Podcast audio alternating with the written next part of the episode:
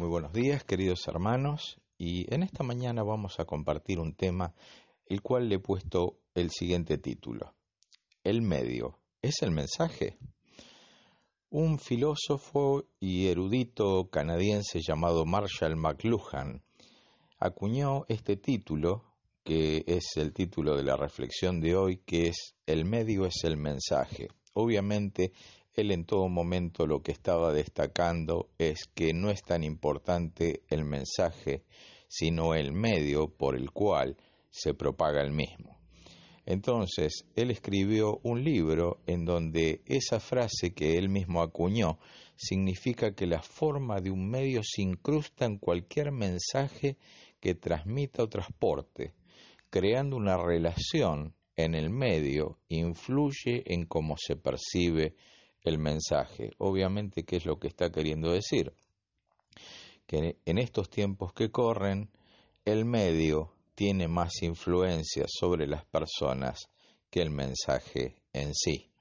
Obviamente, el libro de este autor eh, canadiense aborda la experiencia de la renovación desde un punto de vista eminentemente renovador, a partir de la idea del cambio de las personas, la familia, la educación, los gobiernos y las relaciones. Obviamente McLuhan está explorando y sondeando y analizando nuestro mundo de este tiempo presente y cómo la tecnología va remodelando y reestructurando los patrones de interdependencia social y todos los aspectos de la vida privada. Obviamente algunos de ustedes me dirán, ¿qué tiene que ver esto con la palabra de Dios?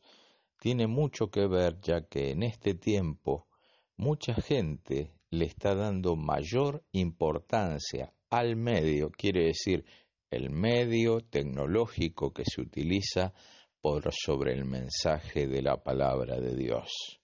Esto es algo muy terrible y tremendamente preocupante en estos tiempos que nos tocan vivir, ya que si priorizamos el medio en detrimento del mensaje de la palabra de Dios, estamos incurriendo en un grave pecado, ya que estamos dejando de lado la palabra viva y eficaz que transforma el alma y lleva al pecador al conocimiento de nuestro Señor Jesucristo. Hay un ministerio cristiano que en estos días publicó un video muy bueno, un ministerio cristiano cuya sigla eh, es Vite, con B larga, que quiere decir Biblia, ideas, teología y experiencias, en donde un pastor dominicano, conocido con el nombre de Sugel Michelin, hacía una excelente exposición sobre este tema que obviamente yo compartí brevemente en estos minutos. Mis amados, es importante entender que vivimos tiempos en donde la tecnología tiene un gran, o podríamos decir, una gran influencia sobre las decisiones y acciones que las personas toman. Si nos damos cuenta, las personas cada día no pueden estar sin sus celulares en sus manos, sin interactuar en redes sociales, y todo eso se cree que en realidad es lo importante y ese es el medio, y está dejando de lado el mensaje que cada uno de ellos está transportando. Obviamente nosotros como hijos de Dios compartimos y predicamos el mensaje de Dios, no dando tanta importancia al medio por el cual se propaga, sino dándole mayor y única importancia a la exposición de la palabra de Dios, como vimos en días anteriores, en tiempo y fuera de tiempo, anunciándole a las personas que Cristo es Rey y Señor. Por eso vamos a leer, o voy a leer mejor dicho, dos párrafos, uno más extenso, de la palabra de Dios en el libro del profeta Jeremías, capítulo 2, versículo 13. Allí aproximadamente en el año 629 a.C., el profeta denuncia al pueblo cuál era su gran defección. Dice la palabra de Dios, porque dos males ha hecho mi pueblo. Me dejaron a mí, fuente de agua viva, y cavaron para sí cisternas rotas que no retienen agua. ¿Qué es lo que está queriendo decir este pasaje? Es algo muy simple. Dios, a través de su profeta, está denunciando la infidelidad del pueblo de Israel. Una cisterna es, podríamos, podríamos utilizar como ilustración, es un gran estanque subterráneo en donde se guardaba el agua. Y los israelitas del tiempo de Jeremías lo que habían hecho era dejar a Dios volviéndose a la idolatría. Y Dios lo que les está diciendo, ustedes me han dejado a mí, que soy fuente de agua de vida, y lo que han hecho es tratar de guardar agua en cisternas rotas que no pueden retener el agua. Esto me lleva a pensar en algo. En este tiempo presente, los cristianos, ¿estamos cavando cisternas rotas que no retienen el agua de vida? ¿O estamos dejando que verdaderamente el agua de vida que debe fluir desde nuestro interior como producto de la obra de Cristo Jesús es la que está haciendo lograr en nosotros?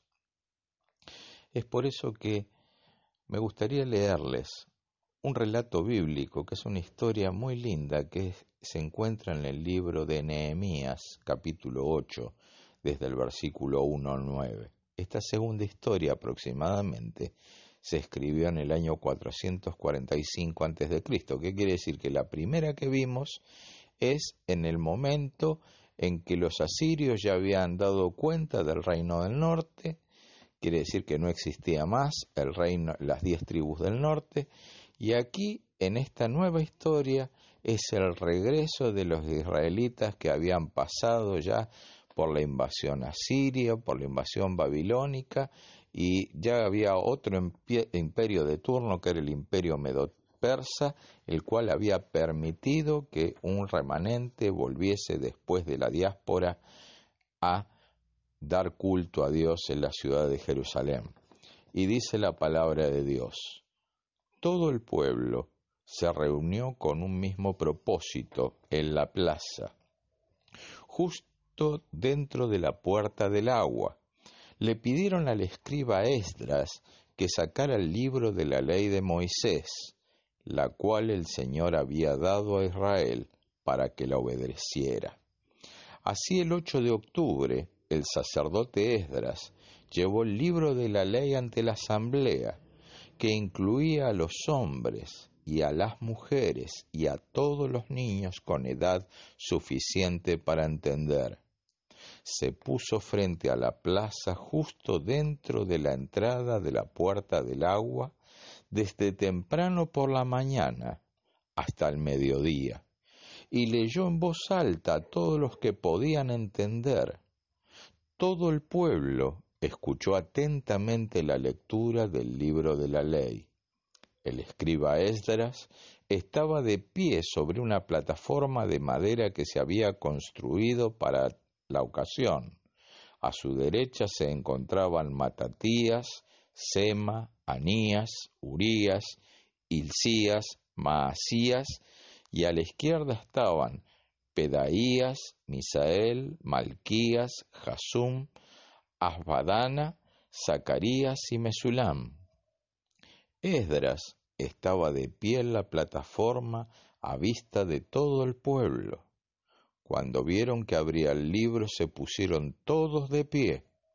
Entonces Esdras alabó a Dios, al gran, ah, perdón, Esdras alabó al Señor, discúlpenme, el gran Dios, y todo el pueblo con las manos levantadas exclamó, Amén, Amén.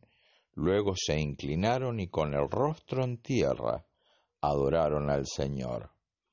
Entonces los levitas Jesúa, Bani, Serebías, Jamín, Acub, Sebatai, Odías, Maaseías, Kelita, Azarías, Jazaret, Anán y Pelaías instruyeron al pueblo en la ley.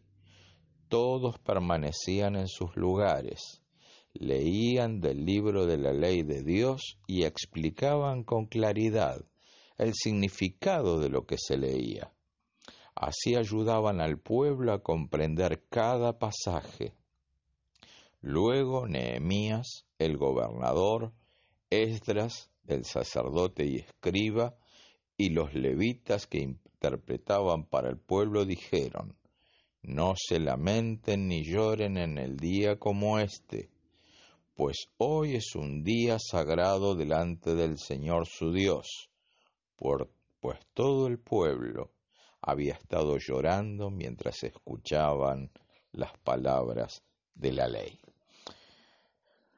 Vamos a intentar en unos minutos desarrollar el tema. Lo primero que quiero decirles, ¿por qué arranqué haciendo referencia a este señor canadiense que ya falleció hace muchos años llamado McLuhan? Y ustedes me dirán, ¿qué tiene que ver esto con lo que estamos compartiendo en esta mañana?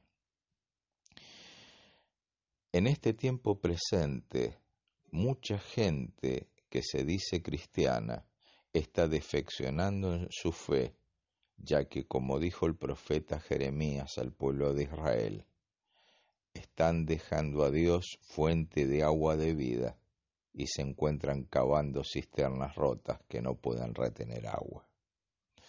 Cuando vemos la historia, la segunda, la de Nehemías, nos damos cuenta de que Dios tuvo que permitir el exilio del pueblo de Dios durante setenta años y luego regresar, para que ellos pudiesen tener una experiencia de quebrantamiento delante de Dios al ser leída y oída la palabra de Dios a todo el pueblo.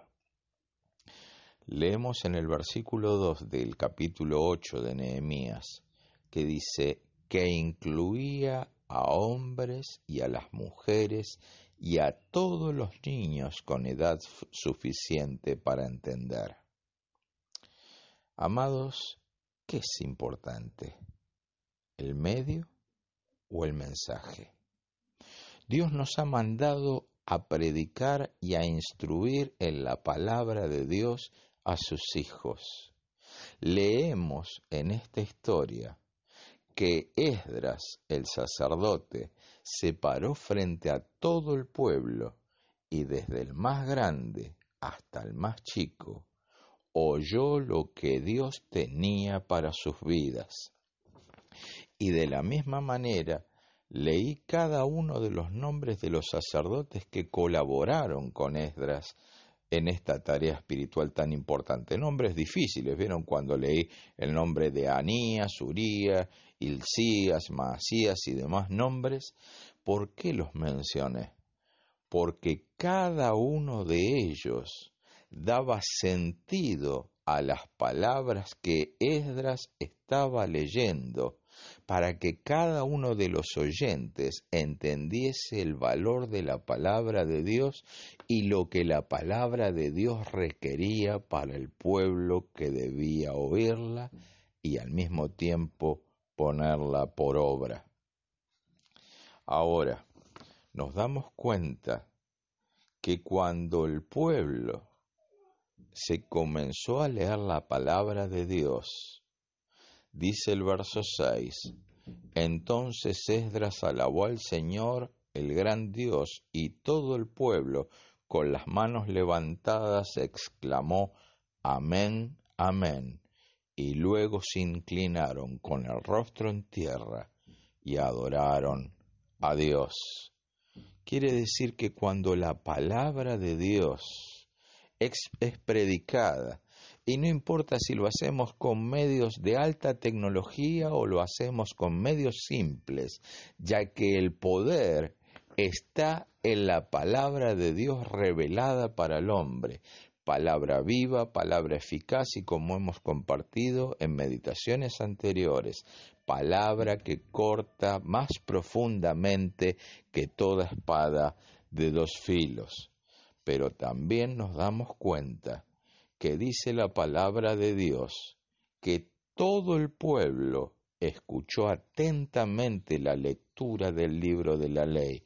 ¿Durante cuánto tiempo? Durante seis horas.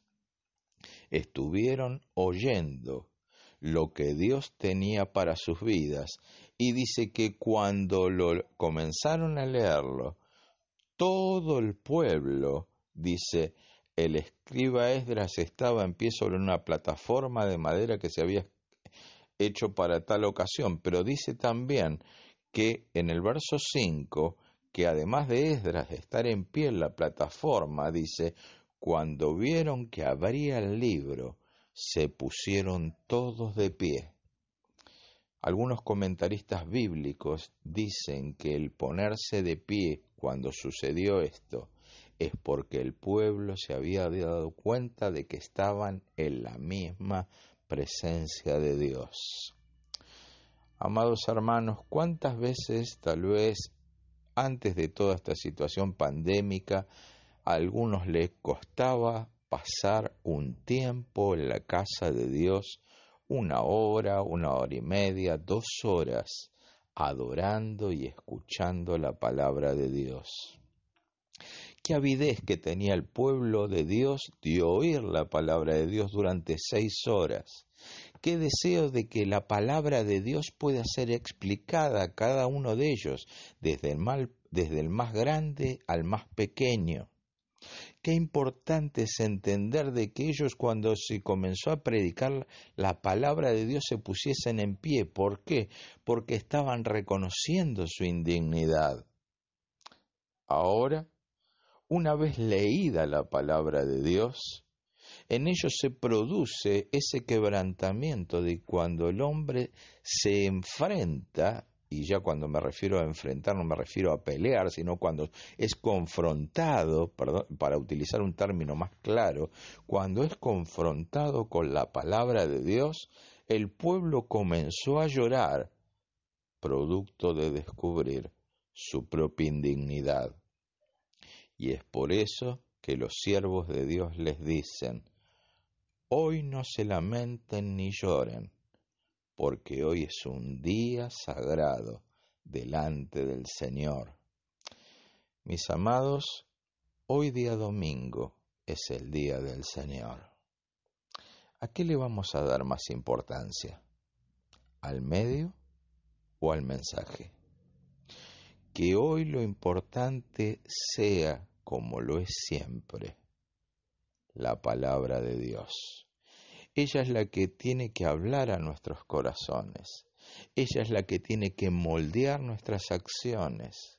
Ella es la que tiene que darnos luz a nuestra mente. Ella es la que nos lleva y nos muestra cuando estamos desobedeciendo a Dios y nos lleva nuevamente al camino de la verdad.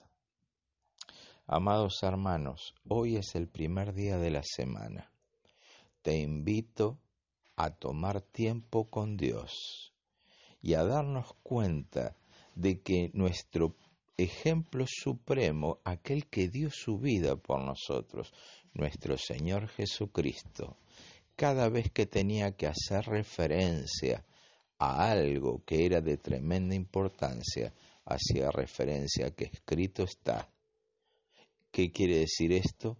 que nuestro propio Señor y Salvador Jesucristo le daba importancia suprema a lo ya revelado por Él mismo en su palabra, cuanto más nosotros, hombres y mujeres frágiles y débiles, necesitamos ser guiados y moldeados en la palabra de Dios.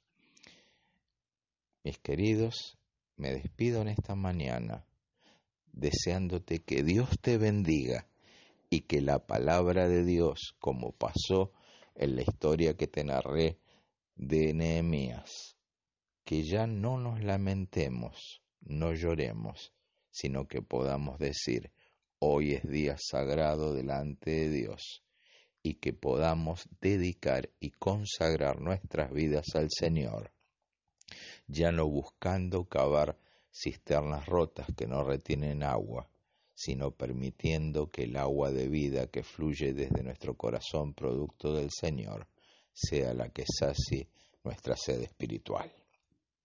Me despido en esta hora. Soy Víctor Cañizares, anhelando que Dios bendiga tu vida.